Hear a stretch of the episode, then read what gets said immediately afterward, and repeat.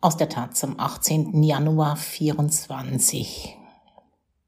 Aus der Rubrik Transkontinental von dem Taz Panther Workshop. Wasserstoff für die Welt aus Windhoek Aletta Schikololo. 10 Milliarden Euro investiert ein europäisches Konsortium in grünen Wasserstoff. Namibias Ökosysteme sind in Gefahr. Im Hafen von Lüderitz wurden einst Robben geschlachtet, später Mineralien verschifft.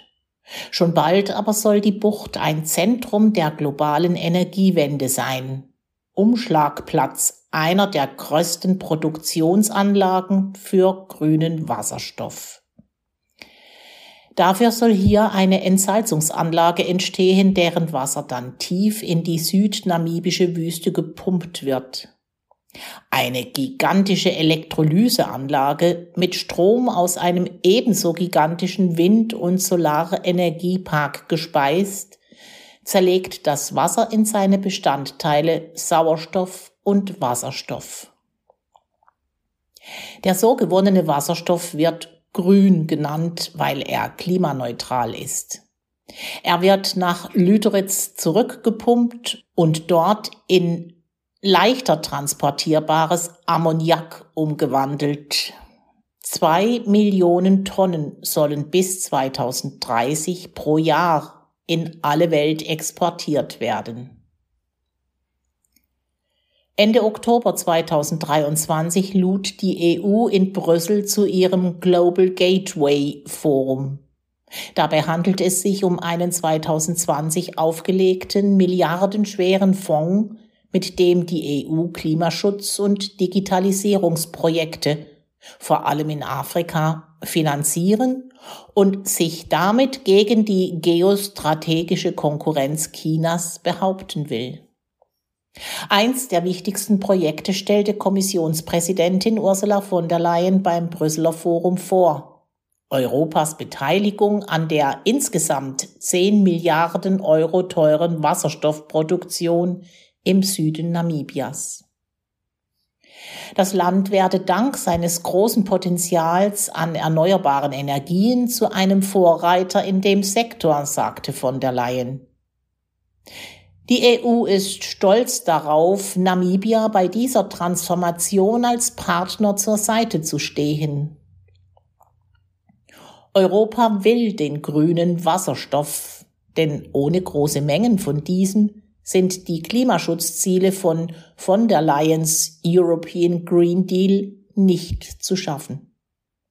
Sein Land sei sich der Chancen seiner erneuerbaren Energiequellen bewusst, sagte Namibias Präsident Hage Gingop. Doch die ließen sich nur ausschöpfen, wenn wir entsprechendes Kapital mobilisieren. Direkt nach seiner Rückkehr aus Brüssel schwärmte Gingop weiter. Aus der ganzen Welt kämen Menschen ins Land, um über den grünen Wasserstoff zu sprechen.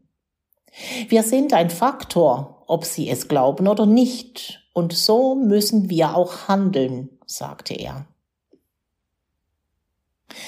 Sein Beauftragter für grünen Wasserstoff, James Newp, rechnet vor, dass die Wasserstoffproduktion bis 2030 mehr als 280.000 Arbeitsplätze schaffen könnte eine schwindelerregende Zahl in einem Land mit heute nur gut 730.000 Beschäftigten. Fachleute schätzen indes, dass das Projekt in der Bauphase bis zu 15.000 Jobs und während des Betriebs 3.000 direkte Jobs schaffe. Die Wirtschaftsleistung werde gar um mehr als 4,1 Milliarden US-Dollar zu steigern sein, glaubt Minub das wäre ein Plus von sagenhaften 30 Prozent. Durch das neue Exportgut werde Namibia zudem weniger anfällig für externe Schocks. Nicht alle sind so enthusiastisch. Von einem eskalierenden grünen Wasserstoffrausch ist in Namibias Zivilgesellschaft die Rede. Viele im Land fürchten, das Projekt könnte auf Kosten der lokalen Bevölkerung gehen und Ökosysteme, etwa im Zaucape Nationalpark, zerstören. Grüner Wasserstoff wird uns aufgezwungen, sagt Rinani Musutua vom Economic and Social Justice Trust. Der Trust hat mit Wissenschaftlerinnen der TU Hamburg und der NGO German Watch 2022 eine Anhörung betroffener Akteurinnen veranstaltet. Das Ergebnis die Initiativen für den grünen Wasserstoff würden überstürzt und Konsultationen mit betroffenen Gemeinden vernachlässigt. Ausschreibungsverfahren seien intransparent, Wasser- und Landkonflikte sowie finanzielle Abhängigkeiten durch die Schuldenaufnahme zu befürchten. Beim Wasserstoffexport könnte sich die extraktive Dynamik wiederholen, unter der das Land in der Vergangenheit bei der Ausbeutung der Öl-, Kohle-, Gas- und Diamantenvorkommen gelitten habe. Fünf Projekte für grünen Wasserstoff werden in Namibia gerade geprüft oder sind bereits aufgebaut. Die Unternehmen seien gesetzlich verpflichtet, alle Interessengruppen einzubinden und so für eine breite Akzeptanz zu sorgen, sagt der Präsidentenbeauftragte Miniup. Einige Projekte hätten Partnerschaften mit lokalen Gemeinden geschlossen und begonnen, Menschen aus diesen Gemeinden zu beschäftigen. Für das im Mai 2023 beschlossene 10 Milliarden Dollar Projekt hat Namibias Regierung 2021 das Konsortium Hyphen Hydrogen Energy ausgewählt. Dahinter steht unter anderem das erneuerbare Energienunternehmen Enertrag aus dem brandenburgischen Schenkenberg Dauertal.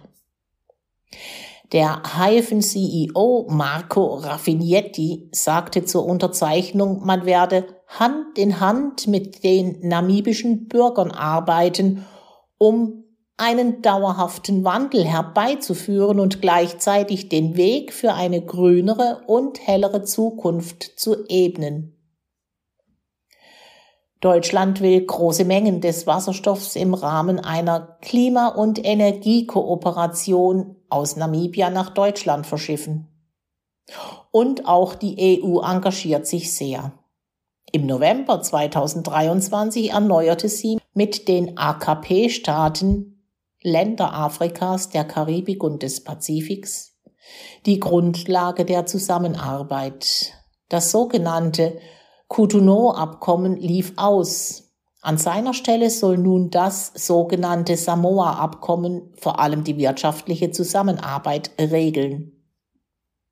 Namibia unterschrieb im Dezember 2023.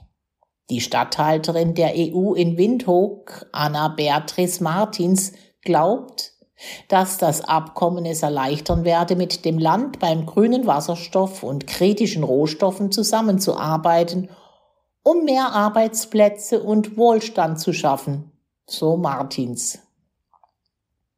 Dass die Kooperation intransparent sei, wies Martins auf Nachfrage zurück. Maßnahmen der Europäischen Union würden offen kommuniziert. Das gelte auch für die Absichtserklärung zwischen der Europäischen Investitionsbank und Namibia zur Zusammenarbeit bei der Förderung erneuerbarer Energien mittels eines möglichen Darlehens von 500 Millionen Euro. Die Details dieser Vereinbarung würden der Öffentlichkeit zugänglich gemacht, sobald die Ziele klar definiert sind, sagte Martins. In jedem Fall sei eine Umweltverträglichkeitsprüfung vorgesehen.